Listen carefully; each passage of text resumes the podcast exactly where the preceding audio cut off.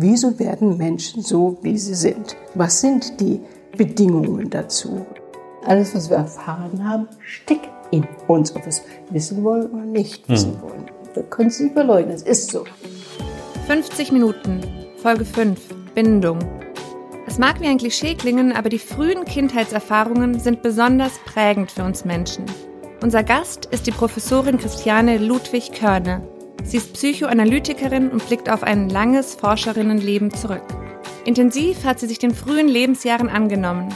Ein wichtiger Bestandteil ihrer Arbeit ist die von ihr entwickelte Eltern-Säuglings-Kleinkindtherapie. Diese Form der Psychotherapie behandelt nicht nur eine einzelne Person, sondern die sogenannte Dyade, also die Zweierbeziehung zwischen Mutter oder Vater und Kind. An der IPU leitet Christiane Ludwig Körner seit 2018 eines der größten Psychotherapie-Forschungsprojekte deutschlandweit. Es trägt den Namen Skippy und dient der Erforschung und Überprüfung der Eltern-Kleinkindtherapie.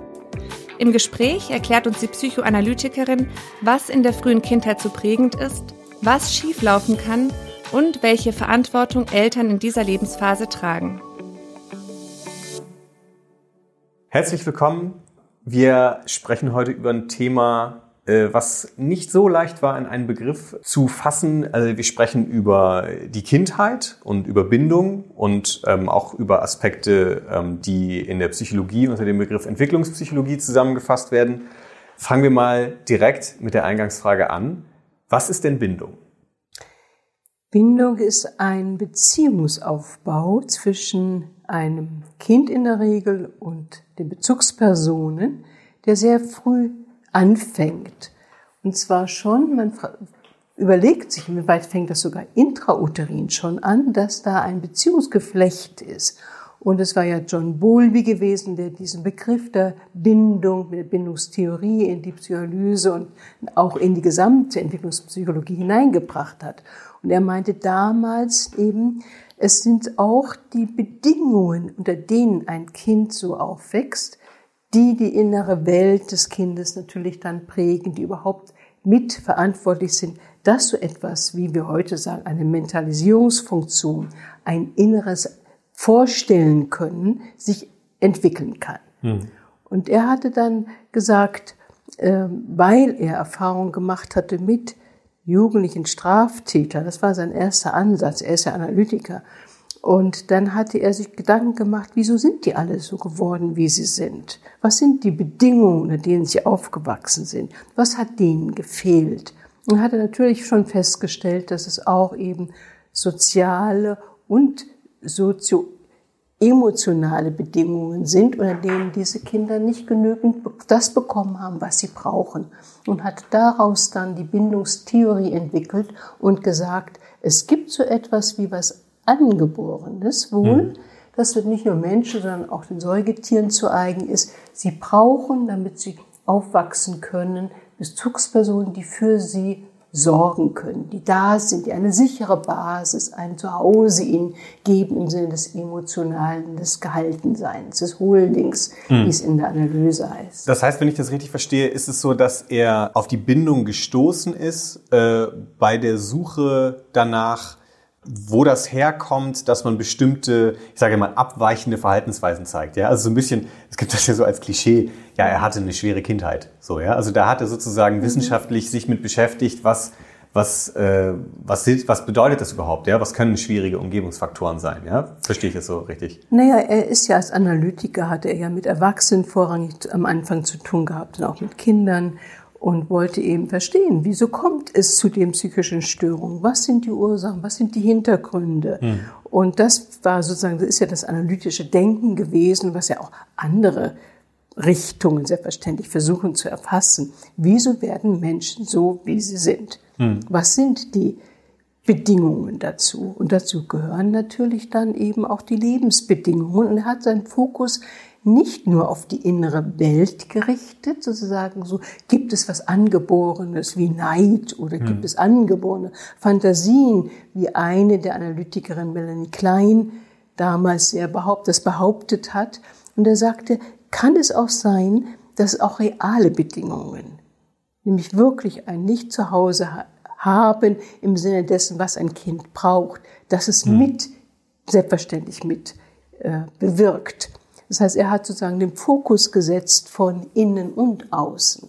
Und er war einer der analytischen Kollegen, die damals eben offen waren, auch für andere Richtungen. Das heißt, er hat sich mit auseinandergesetzt mit Darwin, nicht, der ja. ja auch die Frage gestellt hat, wieso hat die Evolution die Menschen so hervorgebracht und Tiere so hervorgebracht? Was sind die Bedingungen? Oder mit Tinberg und Lorenz, hm. der Ethologie. Und er war einfach offen und hat sich dann natürlich da mit diesem Wissen die Harlow-Experimente mit den Affen gestellt. Nicht? Hm. Das heißt, dass er, äh, die Harlows haben untersucht, wie weit Affen die in äh, Käfigen gehalten wurden, wenn sie sozusagen so zwei Drahtgestelle waren. Die eine Mutter war, hatte dann Drahtgestell nur mit, die, mit der Flasche angebunden und die andere hatte so etwas wie ein Frotti, was ein bisschen was Warmes. Hm. Und geguckt, wie, wohin gehen die, die kleinen Affenjungen? Wollen die erstmal Hunger haben, das Libinöse, das überleben müssen? Oder wollen sie etwas Warmes? Und die hatten mhm. versucht, das waren rührende, kann man immer noch sich anschauen im Internet, wie diese Affenkinder versuchten, von der warmen Mutter, der Fottelmutter warmen Anführungsstrichen, hin zu dem Nahrung zu kommen. Das heißt, die brauchten natürlich beides. Ja? Mhm. Und das waren so Anstöße, wo man sich Gedanken machte, was brauchen eigentlich wir Menschen am Anfang? Und das hat natürlich, hat auch Freud sich da schon Gedanken gemacht, aber anders. Er ist mal von den Erwachsenen ausgegangen und hat dann Rückschlüsse gezogen und hat natürlich auch schon diese Themen im Auge gehabt, die orale Phase, das haben wollen, das nicht. Aber es war weniger im, damals so im Fokus, das, was heute man weiß, man weiß heute viel, viel mehr. Hm. Man kann heute beobachten, was brauchen Kinder. Ja, ja. Und das war damals fing es an, ja, hatte auch die Charlotte Bühler ja auch schon gemacht, aus der lerntheoretischen Sicht, würde man heute sagen, nicht analytischen Sicht, zu gucken, wie sind Neugeborene, wie wachsen die auf, und Strichlisten gemacht, das, was man sozusagen so Skalen mit, hm. und das so genau zu beobachten, hat aber weniger das Erleben hineingenommen, nicht? Und die beiden waren ja beide dann in Wien und haben so ihre unterschiedlichen Richtungen dann da entwickelt. Also wenn man so will, hat äh, Freud quasi erstmal bei den Erwachsenen angesetzt und dann hat äh,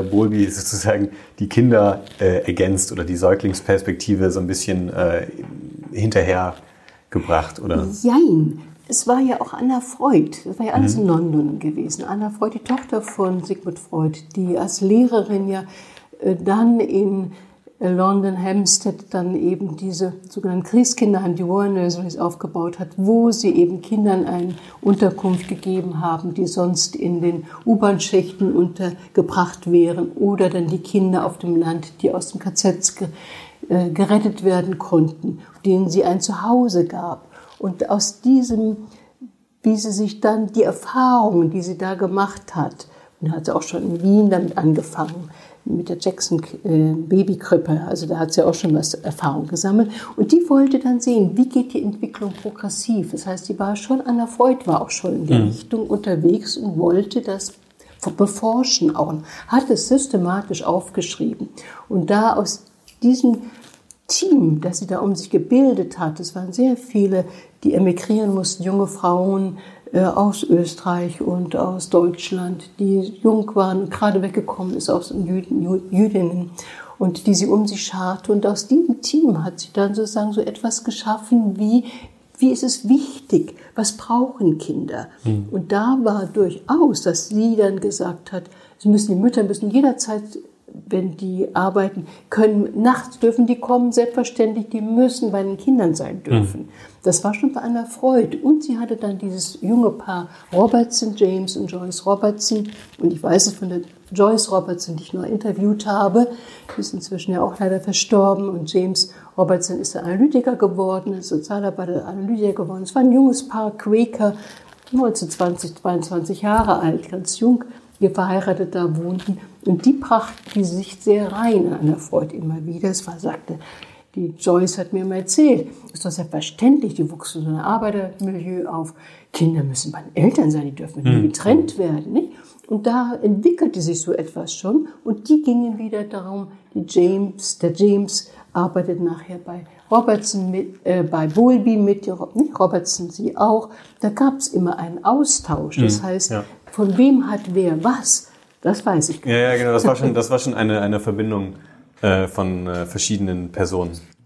Was mich jetzt, was der Gedanke, der mir jetzt gerade noch kam, äh, kann man nicht auch sagen, dass das ein Stück weit eine Zeitgeistsache war? Weil wenn ich mir überlege, wann Freud äh, gelebt hat, Ende des 19., Anfang des 20. Jahrhunderts, das war ja eine Zeit, wo beispielsweise auch Ideen äh, der, der sogenannten schwarzen Pädagogik äh, verbreitet waren und wo darauf zu gucken, was Kinder brauchen, welche Bedürfnisse sie haben, ja eigentlich ja gar nicht gedacht wurde, sozusagen, ja, um es mal ein bisschen pauschal auszudrücken. Das spielte ja eigentlich keine große Rolle zu der Zeit. Und äh, unter den Nazis wurde dann ja auch nochmal das sehr extrem fortgeführt äh, unter dieser Johanna Hara hieß sie, äh, äh, glaube ich, ähm, die eine so ein Pädagogikbuch zur Erziehung von Kindern äh, damals geschrieben hat, wo es beispielsweise dann auch hieß, man soll die Kinder schreien lassen, beispielsweise die jungen, ein paar Wochen alten Säuglinge. Ähm, also wo eigentlich eine, fast schon eine Ignoranz herrschte, ja, mhm. dieser Sache gegenüber, wo vielleicht auch das ein Stück weit überwunden sein musste, um diese wirklich notwendige, wichtige Arbeit überhaupt erst machen zu können, die dann Anna Freud, John Bowlby und so weiter äh, gemacht haben.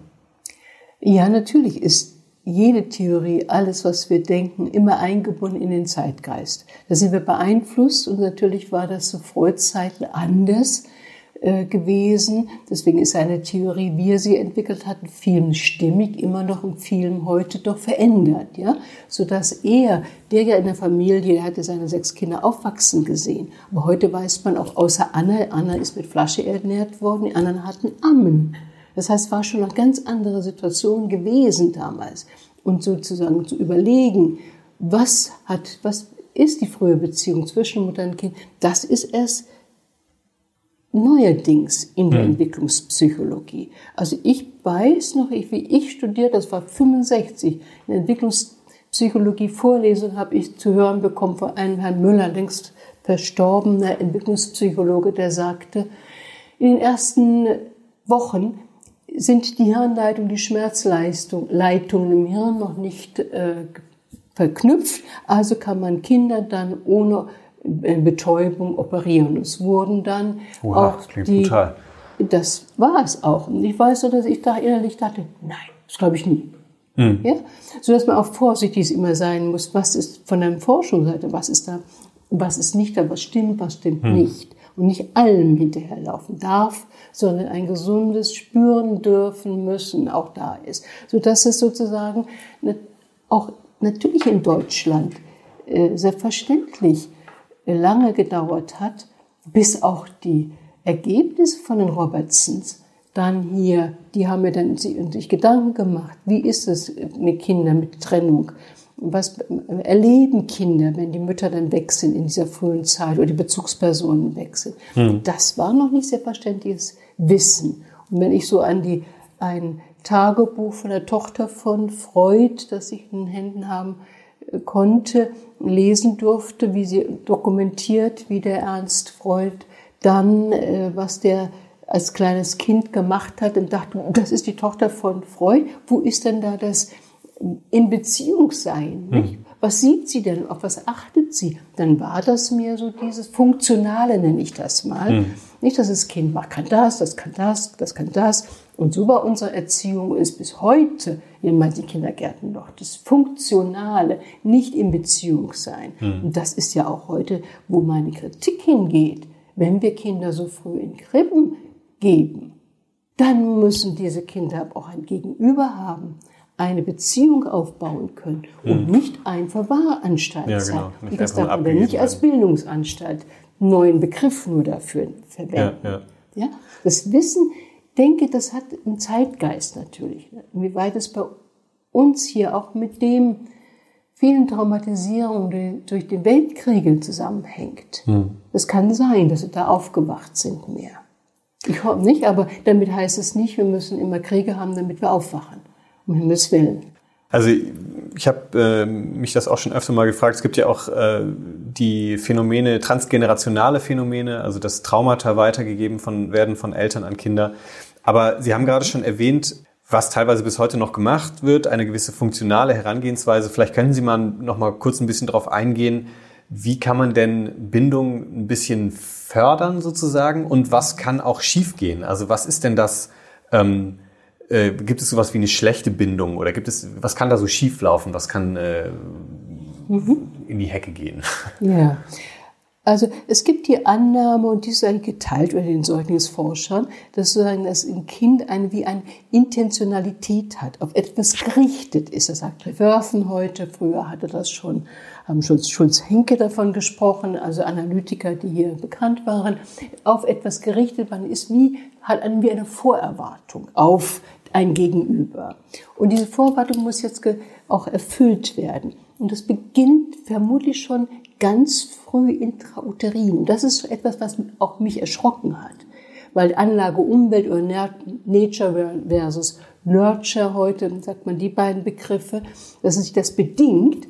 Aber, weil Sie von der transgenerationalen Transmission sprechen, das hieß eine Mutter, die gestresst ist, die sich während der Schwangerschaft schwer beruhigen kann, hm. dann ist die leider die Plazenta, wie man glaub, lange glaubte, das ist ein Puffer, das Kind kriegt nichts ab, sie ist abgeschottet, weiß man heute über die endokrinologischen feinsten Verflechtungen, kriegt sehr wohl das, der Fötus das ab und ist stressanfälliger.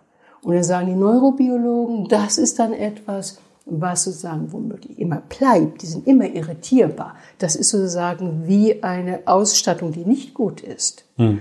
Und dann ist, wenn das Kind sozusagen jetzt aber dann so viel Stressoren bekommen hat, ist es jemand, der kommt auf die Welt und schreit vielleicht leichter, äh, schneller, ist schwerer zu beruhigen und hat eine Mutter oder Bezugsperson, die nicht in der Ruhe das Kind beruhigen kann. Also haben sie einen sogenannten Teufelskreis. Mhm. Die Bindung, das Kind will das Gegenüber haben. Es braucht es, es braucht mhm. jemand, der beruhigt. Das muss ein Kind lernen, beruhigt zu werden. Mhm. Ja?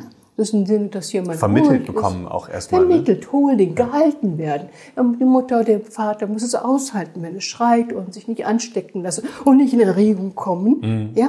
Und wenn das jetzt aber auf im Leibgedächtnis, dieser Embodiment spricht man heute dazu. Mhm. Ja, davon Leib ist viel schöner für mich der Begriff, der alte deutsche Begriff, wo Körper und Seele zusammengehen. Mhm. Gut, also im Leib verankert ist, heißt das, und gerade die frühe Zeit, die wird wiederbelebt.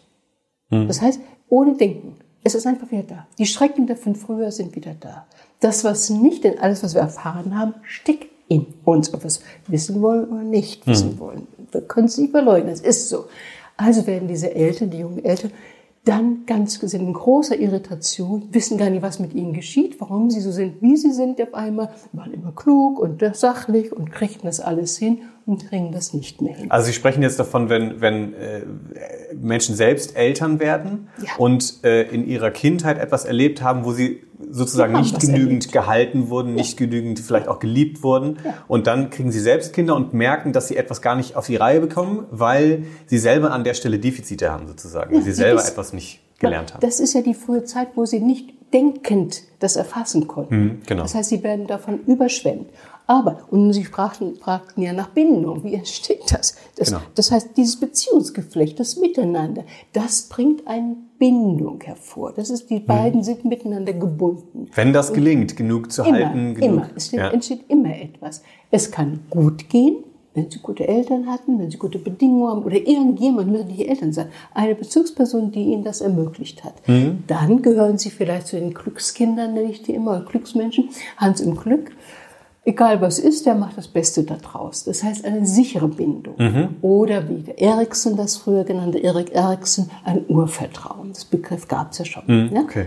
Nicht? Das ist dasselbe. Das heißt, die, das sind Menschen, die können sich beruhigen, die können sagen, oh, der meint das ja jetzt gar nicht so, der ist so genervt, deswegen guckt er mich so kritisch an, aber ach, ich verstehe schon, ja, das ist morgen, guckt er wieder nett zu mir. Das heißt, die haben ein Vertrauen in die Welt, die haben, sind offen, die sind nicht so hm. belastet, die sind lernfähig, die können sich leichter in andere Menschen hineinversetzen, die lernen gut und die haben wirklich eine bessere Ausgangsbasis. Das nennt man ja auch Bindungsstil, ne? Also das ist die sichere Bindung, ein ja, Bindungsstil, genau. richtig. Ja. Und dann hatte eben Bowlby mit der Mary Ainsworth, mit der er das zusammen ja entwickelt hatte, dann eben noch unsichere Bindungstypen. Also es gibt sozusagen dann noch die unsichere, sichere Bindung, unsichere Bindung. Und die unsichere Bindung wird nochmal unterteilt in unsicher vermeidend und ambivalent. Und dann hat man später noch einen Strang, weil man vieles entdeckt, das passt wieder da noch, da noch, da hinein, die Desorganisierten oder Desorientierten. Mhm. Was eigentlich gar kein richtiger Bindungsstil richtig ist, kein Stil, sondern ein Cluster desorganisiert. Die sind am schlechtesten dran, kann man schon mal sagen. Mhm. Das sind diejenigen, die noch nicht mal, die so erschrecken, wenn jemand näher kommt, die äh, keine Linie haben entwickeln können. Mhm die voller Angst sind, wo man glaubt, das sind Traumatisierungen bei den Eltern mhm. oder sie sind selbst traumatisiert, wo keine Klarheit sich entwickeln konnte. Das geht den so unsicher Vermeidenden. Die sind, ähm, haben es geschafft, sich in eine sachliche Welt zu retten das sind die, die basteln und die sitzen dann mit als Kind und machen dann ihr Lego oder irgendetwas. Sie können sich an der Sachwelt festhalten. Die mhm. ist ja dann, können, mit denen können sie was aufbauen. Sie gehen nicht in das Emotionale hinein. Sie müssen das Emotionale, weil es gar nicht an sie herangetragen ist. Da ist keine Mutter, die sagt, oh Mensch, das hat mir eben wehgetan, das ist aber ganz blöde. Oder jetzt bist du ärgerlich und jetzt bist du aber wütend, ne? Jetzt schreist du aber rum, hm? Hm? Oh, das kriegen wir schon hin. Also wenn das nicht sozusagen verbalisiert gespiegelt würde, mhm. diese Affektspiegelung, wenn das nicht war, wenn es Eltern waren, die sachlich, funktional in die Welt den Kindern, die Kinder mhm. herangebracht haben. Ein Indianer kennt keinen Schmerz. Ein Indianer kennt keinen Schmerz, stell dich nicht so an, solche Sachen ja. nicht. Das heißt, die bleiben mit ihrem Kummer alleine, entwickeln das auch gar nicht so sehr, das emotionale Spüren können. Mhm. Das sind die Leute, die, aber immerhin, es ist eine Klarheit da. Ja. Das ist die Klarheit des Denkens, ist Klarheit, mechanisch mit Sachen umzugehen, funktionales, geordnetes. Ne? Mhm. Und das sind natürlich Kulturen dann auch unterschiedlich. Manche fördern das ja. Mhm. Ich denke immer, das Preußische hat so ein bisschen was in die Richtung gehabt, dass es sehr gefördert wurde. Jetzt kommen die unsicher Ambivalenten, diese hinher. Mal kommt's, mal haben die das die emotional und dann ist die, die Bezugsperson ganz woanders. Dann ist es wieder nicht. Sodass die, die Ungeordnetheit, die bleibt mit ihrer Erregung äh, hängen, könnte man sagen. Und das kann man eben feststellen dann an der Art, wenn Trennungen von, mit Kindern, nicht? Da gibt es den fremde Situationstest, den die Ainsworth aufgebaut hat, wo Kinder dann ab einem gewissen Alter, wenn sie sich fortbewegen können, dann eben von der Mutter getrennt werden und wie reagieren die? Ja, die unsicher Ambivalenten, die äh, sind am Anfang quäken ein bisschen rum, sind unruhig, ja, sind auch nicht zufrieden mit, aber kriegen das irgendwie noch hin. Und wenn die Mutter zurückkommt in den Raum, dann kommt, ist die erste Reaktion die Ärger, die Ärgerreaktion. Die sind mhm. sehr mit Ärger beschäftigt. Die unsicher Vermeidenden bleiben bei ihrem, die Mutter geht raus, mit rein, wird gar nicht gesehen, die bleiben bei ihrem bei ihrem Spielzeug. Die sicher gebundenen protestieren und schreien, mhm. meckern, die finden das nicht Tür, gut, wenn Mama weggeht. Die finden das nicht gut. wenn die Mama kommt oder Papa kommt und dann freuen sie sich, sind sofort wieder zu beruhigen mhm. und dann können sie sich wieder dem nächsten, dem Spiel zuwenden. So hat man über diese Trennungssituationen eben diese Bindungstypen mhm. herausgefunden. Die, es die Desorientierten sind dann womöglich verstecken sich, halten die Hände. Wenn der mhm. Bezugsperson kommt vors ja, Gesicht, gehen weg, haben ja, Angst. Ja. Ne? Also vielleicht fassen wir es nochmal kurz zusammen, damit man da jetzt nicht den Überblick verliert. Ähm, es gibt also eine, einen bestimmten Umgang, den, den Eltern mit ihren Kindern haben, ja. auf emotionaler Ebene vor allem. Und äh, je nachdem, wie sie mit den Kindern umgehen, entsteht ein andere Art von Bindungsstil. Also Richtig. beispielsweise ein sicherer äh, Bindungsstil, das, der entsteht, wenn Kinder ähm, emotional aufgefangen werden, sage ich mhm. mal, mhm. ähm, und auch gespiegelt werden. Mhm. Ähm, unsicher vermeidend ist eher äh, so eine sachliche Ebene. Ja. Unsicher ambivalent gibt es dann auch noch. Das, ist, das geht zwischen beidem hin und her. Ja. Und dann gibt es noch den desorganisierten oder desorientierten. Ja. Das heißt, je nachdem, wie die Eltern auch in der Lage sind, ihren Kindern zu begegnen, anhand dessen, was sie mhm. selbst möglicherweise erlebt haben oder wo sie mhm. selbst Probleme haben, entsteht dann eben eine sichere oder eine unsichere Bindung. Ja. Vielleicht ähm, können Sie mal zu der etwas profanen Frage sagen, äh, was, was Sie davon halten oder was, was man machen kann. Äh, wie liebt man denn seine Kinder richtig oder angemessen? Hm. Das ist eine schöne Frage. Ja, wie liebt man sie angemessen? Ich glaube, dass man sozusagen erstmal so äh, sie als ein eigenes Wesen erkennen kann, das sozusagen als ein Gegenüber und nicht ausschließlich als eine Erweiterung von mir. Wobei natürlich in so einem Säugling, da sieht man etwas hinein und möchte auch etwas von der Familie sehen im Positiven. Das ist ja auch in Ordnung, das soll ja auch positiv besetzt werden. Aber man hm. darf nicht in ihm wie ich es bei einer Studentin vor Jahrzehnten nun erlebt hatte, eine Krankenschwester, die kam, wie das Baby auf dem Arm, die hatte einen Bunden und ich guckte mir das Baby so an mit ihr und sagte, wie geht's Ihnen denn mit dem Baby? Das guckt mich immer so böse an. Mhm. Ja? Da habe ich mich erschrocken. Ja, klar. Das war der Grund, warum ich die Elternsäuglingstherapien mit angeschoben habe. Mhm. Dachte, wenn die schon, ja, wenn die das schon so äh, sieht, ja, das heißt, wenn da in einem Kind ein Feindseliges gesehen wird, etwas wie, wie das mag mich nicht, dann kommen die Gespenster, wie das die Selma Freiberg gesagt hat, taucht das auf. Das heißt, das Kind zu sehen, anzunehmen, so wie es ist, und das geht natürlich leichter, wenn das Kind gesund ist, als wenn es ein behindertes Kind ist, was sehr wo viel Enttäuschung mit einhergehen. Das ist ja klar, das ist nicht. Hm. Da hat man größere Schwierigkeiten, jede Eltern, denke ich, ja, mit der Enttäuschung fertig zu werden. Das heißt also, man liebt ein Kind in seinem So-Sein. Das ist, was Dewey, die Pädagogen ja auch schon entwickelt haben. Nicht kann man dem Kind den Raum geben, den es braucht, kann man dem Kind auch einen in seinem So-Sein lassen. Muss hm. es nur so sein, wie ich es habe guck ich meinetwegen wie narzisstische Eltern, die gucken immer auf ihr Kind, muss ein schönes Kind, muss rausgeputzt sein, nicht? Hm. Das macht das Leistung ist bringen. Leistung bringen, ja. alles dieses, sondern so, klar freut man sich, wenn es was kann, ja? Aber wenn es man nicht kann, muss man verstehen, warum kannst du es nicht? Was ist da los? Sich hineinversetzen können, hm. das Kind, die Fähigkeit zu haben, nicht etwas von dem Kindlichen in sich selbst von früher lebendig werden zu lassen und Spaß auch an dem zu haben. Hm. Das ist so das hat. Das merkt man beim Spielen wenn mhm. Eltern mit den Kindern spielen. Dann haben sie welche, die bauen sofort. Mhm. Da muss ein Kind Bauklötze übereinander setzen. andere, die gucken das dazu und freuen sich an dem, was das Kind macht, gehen in das Spiel hinein, lassen sich von dem Kind lenken mhm. und spielen dann mit, aber auf der kindlichen Ebene und ja. geben nicht vor, das spielen wir jetzt so. Dann ja, ja, können sie merken, nicht, wie das so unterschiedliche Eltern handhaben. Und das können Eltern, wenn sie selber so den Raum hatten, so spielend in das Leben reingekommen zu sein, die können es und anderen ist es ganz schwierig, das beizubringen. Hm. Wenn man, wenn man keinen intuitiven Zugang dazu hat, wie man mit Kindern spielt, ist ganz schwierig, da, das anzuleiten. Richtig schwierig. Ja. Das ist ein ganz großes Problem, vor dem wir stehen mit Müttern, die unter schweren Lebensbedingungen Vätern aufgewachsen sind, denen das zu vermitteln. Mhm. Weil da fehlt ja dieses Ganze. Ja, und da brauchen wir auch noch, da muss noch ganz viel Forschungsarbeit reingehen, auch im, Sinne, haben wir da schon genügend Ideen, Materialien, Anregungen, hm, nicht? Wie, wie, man da helfen kann. wie man denen helfen kann. Denn es ist ja nicht in ihnen. Es muss von außen also an sie herangetragen werden. Wir brauchen Modelle, ja, aber es braucht da auch ein ganz anderes institutionelles aufgefangen sein, als es bis jetzt meinetwegen in Mutter-Kind-Einrichtungen in der Regel der Fall ist. Gehen wir, gehen wir dann vielleicht mhm. äh, zum, zum Stichwort Liebe nochmal noch mal mhm. andersrum an die Sache ran. Äh, es gibt das ja beispielsweise aufgrund der sogenannten postpartalen Depression, heißt es, glaube ich, dass Mütter oder vielleicht kann man sogar sagen Eltern mhm. ähm, sich schwer tun, ihre Kinder zu lieben ja. oder ihre Kinder anzunehmen.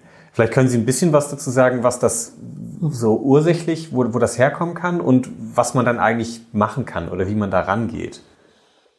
Postpartale Depression ist heutzutage, jeder, jeder Apothekensohnschau hatte was zu schreiben, Gott sei Dank, ist ja auch wichtig. Ja?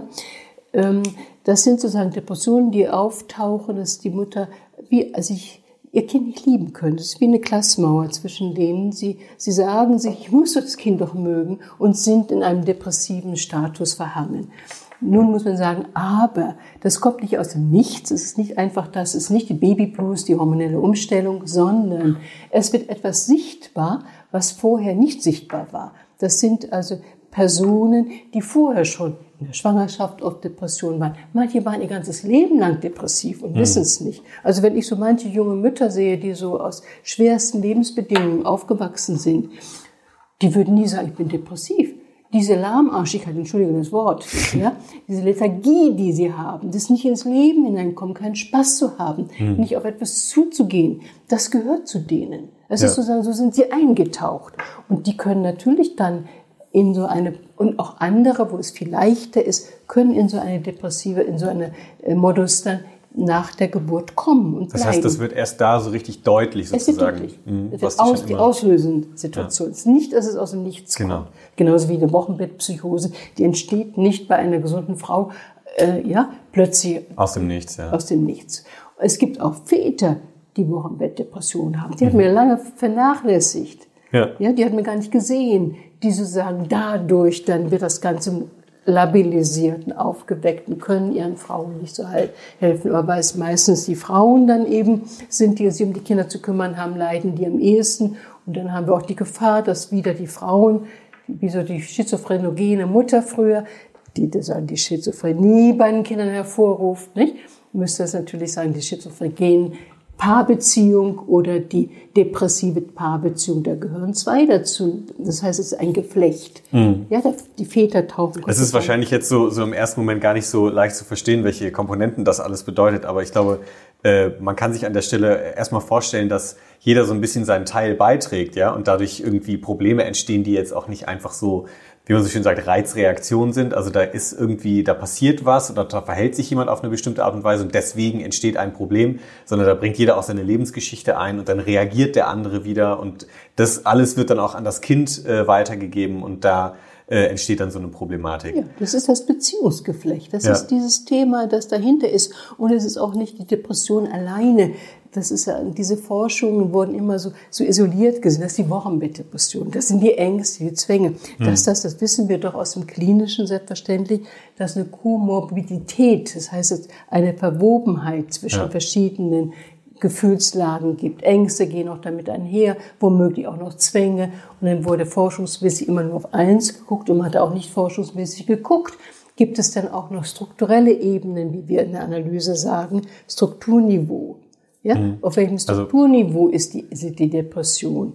Das alles wurde nicht forscht. Vielleicht können Sie das Strukturniveau als, als, äh, als Begriff kurz einführen, was das heißt. Ja, das bedeutet, dass inwieweit sind die Eltern in der Lage, über sich auch auf dem Konflikthaften etwas zu erleben, dass sie auf einen neurotischen Konflikt schon sind oder haben sie gar nicht eine so starke Struktur in sich entwickelt, dass sie trennen können, sagen können, aha, das ist mein Erleben, jetzt ist hier das meins und das ist das, das ist das Kindes. Das heißt, es gibt ein mhm. hohes Strukturniveau, ein mittleres und, und ein unteres. Und das hohe wäre mehr das neurotische, mittlere geht auch schon im Grenzbereich zum manchmal unteren Strukturniveau. Und wenn Sie auf dem untersten Strukturniveau sind, sind gar keine Konflikte erlebbar, weil hm. gar kein Ich über Ich ausgebaut wurde. Also man muss Strukturniveau, man, man kann vielleicht den Begriff Struktur noch verstehen als so eine Art von ähm, psychischer Entwicklung. Also wir hatten äh, in der Lehre wurde uns das damals ja. beigebracht, dass äh, ein, ein neurotisches, äh, ein neurotischer Konflikt ist quasi äh, wie in einem Haus, wo die Tür knarzt oder die Fenster schwer aufgehen. Mhm. Und äh, ein, eine, eine Strukturstörung wäre quasi, die Fenster fehlen komplett. Ja? Schön, also die, schöne Bilder. Die, ja. die Eltern ja. hatten, also oder die Betroffenen haben dann äh, gar nicht die Möglichkeit gehabt, bestimmte Fähigkeiten auszubilden und sind dann, wie Sie gesagt haben, eben gar nicht in der Lage, genau, sind gar nicht in der Lage, bestimmte mhm. Konflikte auszuhalten und äh, gehen dann damit entsprechend um, äh, so dass es vielleicht auch für das Kind ein Stück weit äh, schädigend ist. Richtig. Und wenn Sie sagen, auf dem neurotischen Niveau eine Schwierigkeit haben, können Sie schon sagen, oh, ich habe nur eine Neurose. Das ja, ist ja nicht genau. so schlimm. nicht? Hat man ein, ein, ein, klar umgrenztes Problem sozusagen, ja, ein relativ spezifisches Problem. Und dann ja. haben Sie auch meinetwegen dann leichteres Wochenbettdepression, als wenn Sie auf einem untersten Strukturniveau ja. eine Depression haben, dann gehen die hm. tiefen Ängste mit einher und dann ist es viel komplizierter. Ja, weil man viel größere Defizite hat äh, in dem, was man selbst nicht äh, so entwickeln konnte. Ja. Und das wurde so forschungsmäßig bis jetzt nicht angeguckt, so dass ich immer ein bisschen dann denke, ja, ja, man kann, man kann nicht vom Symptom nur ausgehen. Ja, ja, da ja. ist der Zwang. Ja, der Zwang auf welcher Ebene?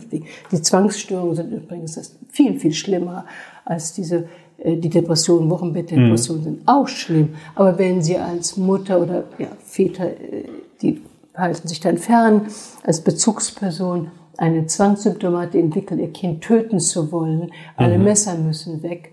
Ja, das ist wirklich Ja. pures Leid und ganz schwer. Oder eine Zwangssymptomatik wie das Kind darf nichts berühren, aber das Kind muss entwickeln, es muss auf die Erde rumrutschen können und haben Ängste und die ganze Angst. Und Sie haben gerade gesagt, das ist das größere Problem. Das heißt, das ist auch Fürs häufiger? Oder? das sind, die Zwangssymptomatiken sind häufiger, als es überall auftaucht. Ja. Das wird, es ist sozusagen. Wird nicht so oft erwähnt. Es wird nicht so oft erwähnt, ja. Da wird Das dann von der postpartalen Depression gesprochen, aber es gibt noch andere Phänomene wie beispielsweise Zwang, die auch mindestens genauso problematisch Ach, die sind. sind, die sind viel schlimmer. Ja. Weil die Okay, Eltern verstehe. so eingeschränkt sind, weil das Kind so eingeschränkt ist. Nicht? Bei einer Woche mit Depression könnte man sagen, da ist vielleicht der Vater da, der überlebt das Kind noch oder ein Geschwisterkind Hm, ja, genau. und macht den mit dem, während wenn die Mutter eine Zwangssymptomatik hat, äh, das, die kann ja schlecht, äh, meinetwegen, die putzt die ganze Zeit, muss das Kind woanders sein oder was, Hm. nicht? Und das, da gibt's viel noch in dem Bereich, was beforscht werden muss und was nicht beforscht Da worden würde ich jetzt gleich, gerne gleich noch äh, mit Ihnen drauf kommen. Sie haben nämlich, wie Sie gerade selber schon angedeutet haben, ja eine, ähm, eine eigene äh, Form von Psychotherapie für Eltern äh, und äh, mit ihren Säuglingen bzw. Kleinkindern entwickelt. Vielleicht könnten Sie ein Wort noch sagen, ähm, weil wir das gerade auch schon hatten, zu kulturellen Unterschieden. Inwiefern spielt das denn heute möglicherweise auch in unserer globalisierten Welt eine Rolle? Bei aller gebotenen Kürze, damit wir noch ein bisschen Zeit haben. Ja, der kulturelle Aspekt bei der Bindung, der hat ja die Mary Ainsworth in Uganda, hat sie versucht zu erforschen, nicht?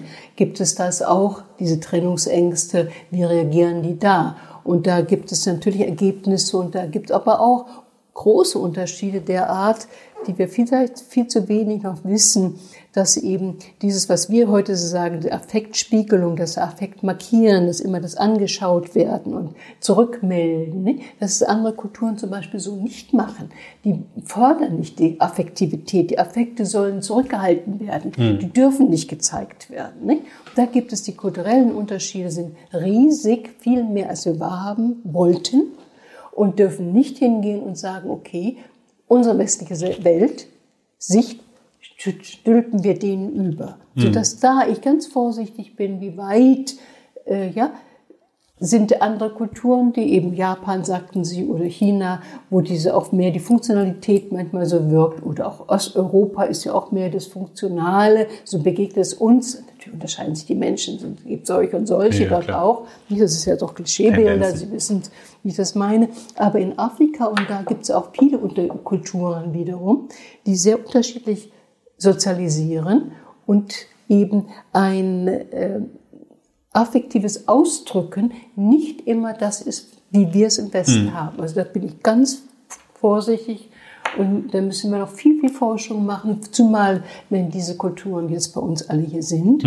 und wir äh, natürlich in unsere westliche Kultur die hinein äh, sozialisieren wollen und irgendwie auch müssen, denn wir können ja nicht gleichzeitig andere Kulturen wiederum denen vermitteln. Ja. Da, da ist eine große Herausforderung und viel, viel was geforscht werden muss unbedingt. Also um das mal direkt ganz praktisch auch äh, am Thema Psychotherapie äh, in Verbindung miteinander zu bringen, man könnte sich beispielsweise vorstellen, dass ähm, ein Elternpaar aus zwei ganz unterschiedlichen kulturellen Hintergründen kommt und man entsprechend die Lebensgeschichten erstmal ein Stück weit äh, erkennen und aufarbeiten muss, um zu sehen, welche Kräfte da wirken sozusagen, ja, was, was da auf das Kind dann auch einwirkt an, an lebensgeschichtlichem Hintergrund von den Eltern. Das ist ja immer der Fall, aber das ist sozusagen, wann dann, mh, ich habe ein Projekt im Kindergarten gemacht, wo wir versucht haben, therapeutisch den Eltern dort einen Raum zu geben, die sonst nie in Therapie gekommen wären mit ihren Kindern. Und dann erinnere ich afrikanisch, eine afrikanische äh, Mutter, die selbstverständlich ihre Kinder sollten gehorchen, nicht weiter. Ordnung sollte sein, gehorchen. Ja. Also ein, der hat auch die Kinder geschlagen. Die wurde immer wieder dann von Jugendamt kriegte neue Auflagen, irgendwelche Programme zu machen. Die war aber in, in sich so stolz und sagt, das ist meine Kultur. Ja. Wir haben sie so erzogen, die haben so gehorchen, die werden geschlagen. Und wenn wir sagten, ja, aber sie leben in unserer Kultur jetzt, die nicht bereit waren, diese ihre eigene Kultur aufzugeben. Die war quasi eher irritiert von den Auflagen, die sie die gekriegt ist hat. ganz, die, die weiß gar nicht, die ist eine kluge Frau, aber die ist nicht bereit, die will das gar nicht. Das ist meine Kultur. So hab, bin ich aufgewachsen, so ist unsere Wertigkeit und die Kinder müssen sich dem einfügen. Hm. Ja, wo sie dann so auf ein Aufeinanderprallen wirklich haben. Und das wird ganz gehäuft jetzt der Fall sein. Ja, also die, das ist extrem, weil diese Frau in ihrem Stolz werde ich nie vergessen. Ja. Nicht? Die aber so, die hat ihre, mit ihrer Rasselbande, die hatte viele äh, Kinder, nicht? Und die wurden natürlich geschlagen. Hm. Natürlich, in ihrer Wahrnehmung war ja auch hier in Deutschland lange Zeit gewesen. Ja, ja, ja sicher, Also genau. Hatten wir gerade schon. Ja, ja, Schlagen war ja, also soweit ich weiß, bis mindestens in die 50er, 60er war das durchaus an der Tagesordnung. Ob nun in der Schule oder im Elternhaus. Selbstverständlich. Ja. nicht? Das macht man sich oft nicht so klar, wie, äh, wie kurz das erst her wie ist. Ne? kurz das ist und wie vielen älteren Personen das selbstverständlich drin steckt, ja. Und wie Kinder auch, ich plädiere nicht für Schlagen, aber mitbekommen, habe ich die Eltern so gepiesackt, dass sie mir jetzt eine, ne? ist das ein Machtkampf gewesen, kriege ich halt einen aus dem Affekt heraus. Hm. Das ist ganz was anderes, als wenn sie Eltern haben, die gar keine Grenzen haben. ja, genau, das Kinder Mittel misshandeln, einsetzen. nicht? Ja, ja. Also die Kinder kriegen da auch, haben auch ein Gespür davon. Und vielleicht ist es auch nötig, dass die Kinder müssen Grenzen lernen zu Hm. akzeptieren. Dann sind sie eben verbale Grenzen und ganz klare mit Blicken und sonstigen Sanktionen, nicht? wo Ja. Hm. man sagt, nein, hier ist die Grenze. Das geht ja zu weit. Das geht ja gar nicht anders, weil natürlich müssen Kinder sozialisiert werden. Das ist in jeder Kultur so. Und da müssen wir einfach das mit den anderen Kulturen jetzt aushandeln. Und das wird schon etwas erfordern. Dann versuchen wir da doch mal genau äh, dran anzuknüpfen. Die. Genau, vielleicht, vielleicht können Sie mal kurz als erstes erzählen, ähm, die Geschichte dazu, wie das kam. Also Sie haben eine, eine Psychotherapieform entwickelt, die heißt Elternsäuglings-Kleinkind-Psychotherapie oder wird auch gerne mal mit ESKP äh, abgekürzt. Genau, wie, wie war da der Gang? Wie, wie kamen Sie drauf? Was, was ist da so die, der Grundgedanke gewesen? Also ich habe das zwar hier in Deutschland sozusagen eine Weiterbildung ausgebaut, aufgestellt, aber es ist nicht, dass ich das generell eigenständig entwickelt habe. Das wäre ist falsches, sondern äh, die ich habe über das Selbst mich habilitiert, die Selbstentwicklung. Ich wollte wissen, weil was ist dieses ominöse Selbsterfahrung, Rogers Selbst, Selbst, Selbst. Darüber habe ich dann unterschiedliche Theorien mir angeschaut und geguckt, was verstehen die einzelnen Theorien unter dem Selbst und kam darüber dann in diesen Bereich auch der frühen äh, Kindheit und habe mit Menschen ähm, gesprochen, mit Daniel Stern interviewen können, weil der, der ist ein großer Säuglingsforscher und Michael Basch, der ist verstorben. Mehrere Leute habe ich da interviewen können. Und darüber bin ich sozusagen zunehmend mehr in diesen Bereich gekommen, sie mit zu beschäftigen, wie ist der Lebensanfang und habe in der Gynäkologie gearbeitet und so weiter. Da waren sozusagen viele viele Themen. Und dann als Erwachsenenanalytikerin, Erwachsenentherapeutin mit unterschiedlichen Ausbildungen, war es leid, immer nur später die Störungen zu behandeln. Hm. Es ist doch klar, es fängt früh an. Also müssen wir früh da was machen. Und habe mich da umgetan. Und dann gab es natürlich schon die Selma Freiberg, da gab es schon Literatur, da gab es Stern, da gab es schon Sachen. Hm. Und aus dem habe ich in Deutschland dann hier ein Curriculum entwickelt mit anderen Kollegen zusammen, die Elternsäuglingspsychotherapie, das auch andere Namen hat. Das gibt es ja auch im Bundes äh, international, entweder CCP Child Parent, äh, C, äh, nee, Child Parent CPP Psychotherapy oder PIP Parent Infant Psychotherapy. Also und dann gibt es neuerdings SCEPT, das heißt, dann werden die Säuglinge mehr in den Vordergrund gestellt.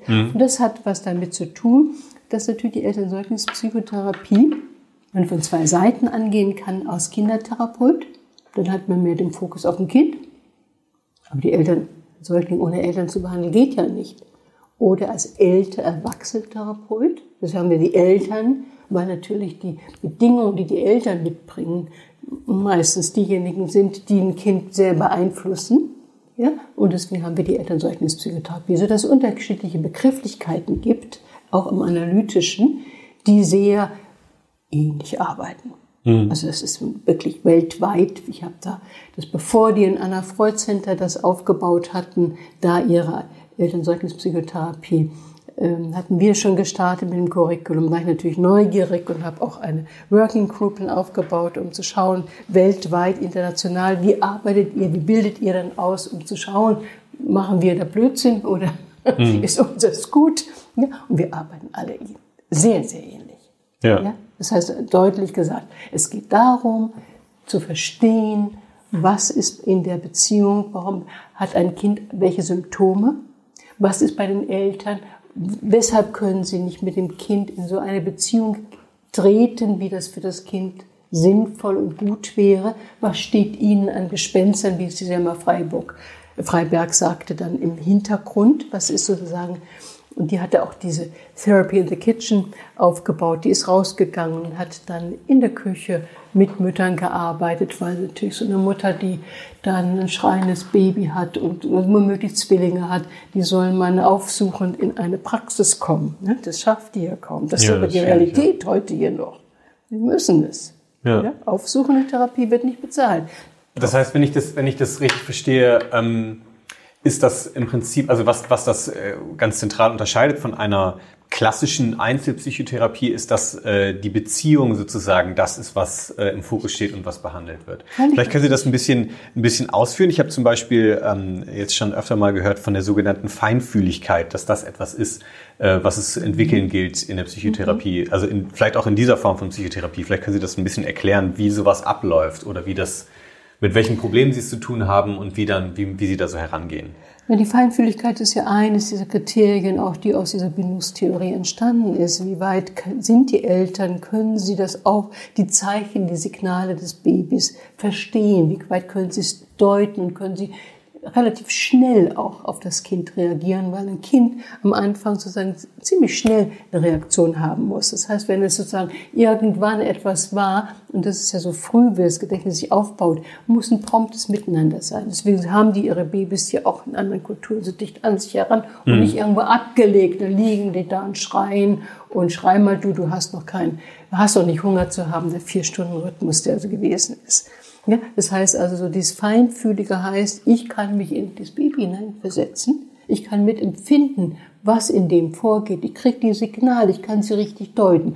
Das ist die Feinfühligkeit. Und das ist, da unterscheiden sich Eltern. Manche können, sind feinfühlig, können aber zum Beispiel dann, das sind die Gesünderen, schwer Grenzen ziehen.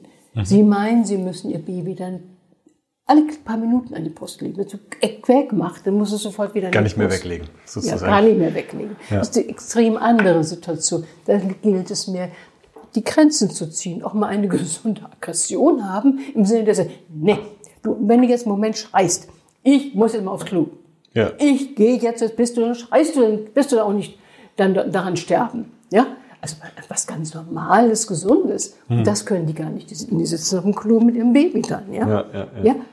Verstehen? Also, Gott, das ist auch nicht schlimm, wenn sie es machen. Aber wenn es permanent ist, ist es ein Ausdruck ja. dessen, ich kann gar nicht ein getrenntes erleben. So ist Feinfühligkeit quasi ein Begriff, der, der in beide, ich sage mal, extreme Richtungen sozusagen problematisch werden kann. Ja? Also wo so einfach so ein Bereich ist, den, den, den, den der, der damit bezeichnet wird, äh, wo eine Problemlage sein kann. Feinfühlig bedeutet wirklich, kriege ich die Stimmung, kriege ich das mit, ist das, bin ich dafür hm. bereit. Ja? ja? Aber man muss eben auch äh, deswegen trotzdem noch Grenzen ziehen dürfen. Das wollte ich damit sagen, weil hm. nur Feinfühligkeit alleine ist es, das Kind wird ja auch größer. Dann kann man ihm etwas zumuten. Und dann natürlich würde man ein kleines, ganz Neugeborenes die ersten vier Wochen anders mit ihm umgehen als nachher mit einem Einjährigen. Ja.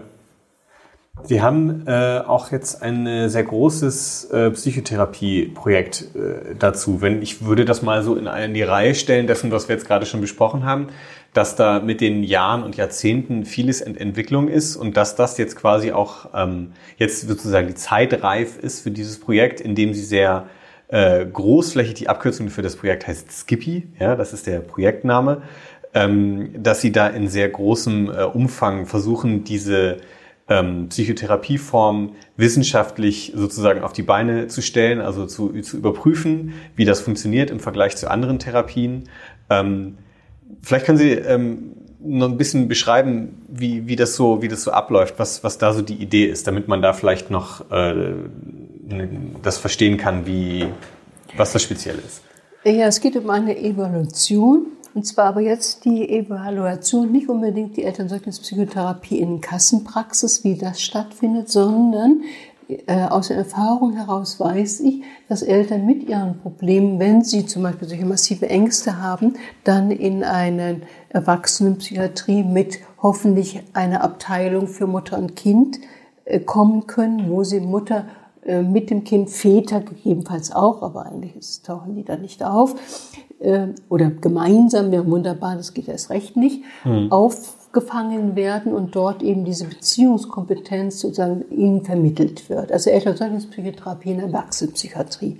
Das ist in Deutschland so, dass sie eben dafür, das Kind ist Beigabe, das wird nicht bezahlt. Das heißt, die Kliniken müssen dann äh, rote Zahlen, äh, wenn Sie sehr viele Betten zur Verfügung stellen würden, würden Sie rote Zahlen schreiben, mhm. nicht positiv, weil das Kind ist, das ist keiner dafür da. Das ist sozusagen, wird Raum gegeben, aber man muss ja Personal haben, um das anzuleiten. Mhm. Und im Gegensatz hat das Kind eine Symptomatik, eine Regulationsstörung, schreit es viel, kann sich essen, hat Füttergedeihstörungen oder trotzt es so viel, dann wird es in der, in der Kinderpsychiatrie sehr wohl aufgenommen und die Eltern, die Mutter kann mit aufgenommen werden, der Vater auch fast nie, aber die werden doppelt bezahlt. Das heißt, die Elternsäuglingspsychotherapie kann in Kinderpsychiatrien viel, vermutlich viel mehr Raum kriegen weil die Bedingungen anders sind. Wir sprachen vorher von den institutionellen Bedingungen. Mhm. Das heißt, es gibt zwei, zwei Sachen. Hat die Mutter das Symptom und kann sagen, ich brauche Hilfe, müsste er nicht auf Deutsch gesagt vom Kind trennen. Mhm. Ja? Irgendjemand übernimmt das Kind und die, kann die Bindung nicht aufbauen. Ist eine Klinik bereit und sagt, ich nehme sie auf, hat die Klinik, ist es viel schwerer und macht es auch nicht viel, wird gar nicht so oft angeboten. Mhm. Und dann gibt es noch den dritten Bereich, die aufsuchende Arbeit, die ich vorher ansprach, was die Selma Freiberg gemacht hat, the Therapy in the Kitchen. Die kommt nach Hause. Die Eltern sollten hm. Psychotherapeutin. Also sie geht als Therapeutin zu den Patienten. Zu den Patienten. Das ja. ist aufsuchende Therapie. Und das ist als für die psychologischen Psychotherapeuten dürfen sie nicht. Sie sind, wir sind als psychologische äh, Psychotherapeuten, vor allem die Analytiker, wir sind kein herum, auf, herumziehendes Gewerbe, heißt ja. das. Es gibt ein altes Gesetz, es muss an einem Ort, da wo die Kassenpraxis ist, da muss behandelt werden. Mhm. Und das sind so Stachel gewesen, die mich sehr, das geht doch nicht. Man muss auch schauen, was wird gebraucht, so dass wir das in diesem Projekt dementsprechend das versuchen zu beforschen. Wie sind die unterschiedlichen Bedingungen, aber nicht, wie sind die Bedingungen in der normalen, üblichen Kassenarztpraxis, nicht? Also das ist sozusagen die Elternsäugnispsychotherapie in der Kassenarztpraxis untersuchen wir nicht. Ja, leider nicht. Aber dann würden wir noch mehr Geld in Anspruch nehmen müssen. Das Volumen dieses Forschungsprojekts ist schon sehr riesig. Und ja. von daher haben wir gesagt, das müssen wir erstmal auf diese Wunden, auf dieses Neue, genau, was Sie noch keiner damit, angepackt hat. Sie machen damit ja im Prinzip äh, ein Stück weit Pionierarbeit ja. in dem Bereich. Ja, ja wir um wollen damit etwas auch aufrütteln und sagen, das geht doch nicht, so kann man das doch nicht machen. Es müssen Bedingungen dann für die Kinder und die Eltern gegeben werden, dass sie auch eben dann, wenn solche Erschwernisse sind, die optimalen hm. Möglichkeiten haben. Man kann ja. nicht sagen, äh, gibt's nicht. Ja, ja. finde ich jedenfalls. Das war sozusagen der Stachel, warum ich dann gesagt, das müssen wir beforschen und dass wir auch und wir glücklicherweise nun die Chance haben, dass das, wir es ja. umsetzen können. Wir sind am Ende unserer Zeit. Vielleicht ähm, hätten Sie noch ein Schlusswort in, in Richtung, ähm, wie Sie sich, also Sie haben das gerade schon angedeutet, wie Sie sich eine, eine gute Entwicklung äh, in, den, in den nächsten Jahren oder Jahrzehnten äh, in diesem Bereich vorstellen können. Oder vielleicht formulieren wir es noch ein bisschen kompakter. Ähm, was brauchen wir im Bereich äh, Eltern, Säuglings, Kleinkind, Psychotherapie, beziehungsweise was brauchen wir zur Unterstützung von Eltern mit kleinen Kindern? Mm, wir brauchen natürlich Plätze für diese Eltern. Wir brauchen auch ein äh, geschultes Personal. Das ist nicht so äh, einfach, Elternsäugungspsychotherapien durchzuführen. Manche mal denken, das geht man nur schnell. Ich kann das auch ohne spezielle Ausbildung. Es müsste so ein Fokus gesetzt werden, dass man wirklich darauf auch spezialisiert ist. Ähm, wir müssen auch dran denken, dass äh, vielleicht Paraprofessionelle, die in diesem Bereich jetzt durch das Nationale Zentrum für Hilfen auch herangezogen wurden, dass man überlegt, reicht es wirklich, kann das jeder? Oder hm. meine Erfahrung ist, und ich habe wirklich viele Therapieausbildungen und fühle mich nicht gerade als Neuling. Und komme das kann immer man wieder, wirklich nicht behaupten. Ja, und komme immer sehr wieder an, an Grenzen und bin erstaunt, wie manche dann glauben, das kann man so schnell aus dem Ärmel schütteln. Also es geht ohne eine gute Professionalität, auf die muss man weiter achten. Und es scheint mir sozusagen so durch die Familienhebammen, ja, die dann zum Nationalen Zentrum für Hilfen da auch immer mehr geschult wurden, aber das sind keine Psychotherapeuten. Und manchmal über, werden, überfordern sich in meiner Wahrnehmung die äh, Personen dann auch und sehen nicht. Und mich wundert es auch, dass das Nationale Zentrum für Hilfen nicht die Elternsäuglingspsychotherapie zum Beispiel unter ihre Fittiche genommen hat. Hm. Die gibt es, die tauchen dort nicht auf. Es taucht da nur das auf, was durch die dann weitergebildet wurde. Und das gefällt mir überhaupt nicht. Das ist ja ein Bereich, wo alles, was in diese frühe Zeit hineingehört, auch einen Platz haben sollte, äh, denn das sind ja alles Steuergelder. Also das heißt, es gibt da durchaus noch Potenzial zur Entwicklung, aber das klingt für mich auch, als würden Sie da schon ganz gute Arbeit leisten. Das hoffe ich sehr. Dafür arbeite ich auch noch, obwohl ich so alt bin, weil es mir um das, das Thema wirklich geht, dass Kinder gut aufwachsen können. Ja. Frau Ludwig-Körner, vielen Dank für das Gespräch. Danke Ihnen auch.